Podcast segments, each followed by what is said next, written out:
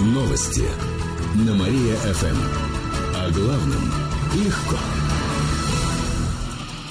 Здравствуйте, в прямом эфире Катерина Измайлова в этом выпуске о событиях в жизни города и области. Масштабных поисков пропавших детей больше не будет в Апаринском районе. Такое решение накануне принял оперативный штаб в поселке Речной.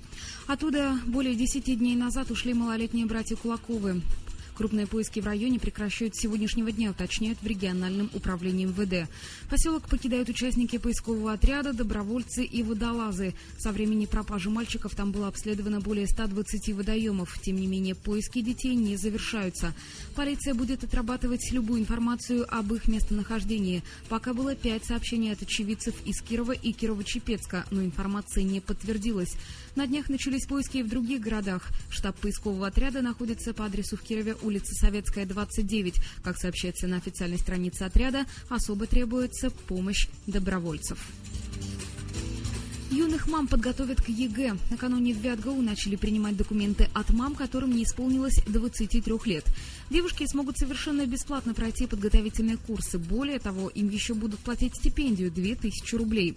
Обучение займет полгода с января по июнь. Пока подготовка к ЕГЭ будет идти по двум направлениям – экономическое и гуманитарное.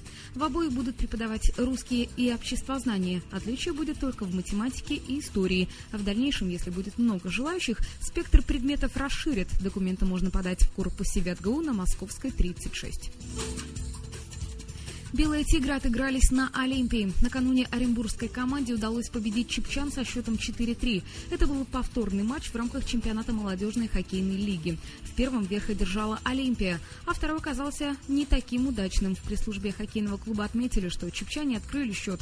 Ко второму периоду удалось забить две шайбы, однако соперники начали атаковать и за пару минут забили три гола.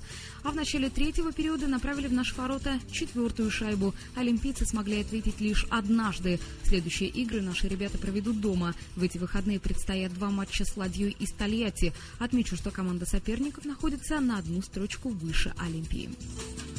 Эти и другие новости вы можете прочитать на нашем сайте www.mariafm.ru. У меня к этому часу все. В студии была Катерина Исмайлова.